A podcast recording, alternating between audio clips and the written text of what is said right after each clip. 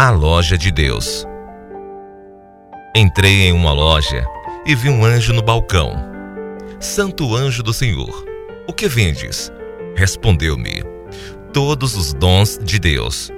Perguntei: Custa muito caro? Não, tudo é de graça. Contemplei a loja e vi vasos de vidro de fé, pacotes de esperança, caixinhas de felicidade e sabedoria.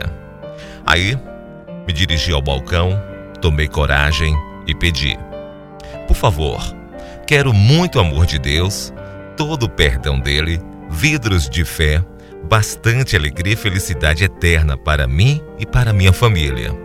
Então o anjo do Senhor preparou um pequeno embrulho que cabia aqui, na palma da minha mão.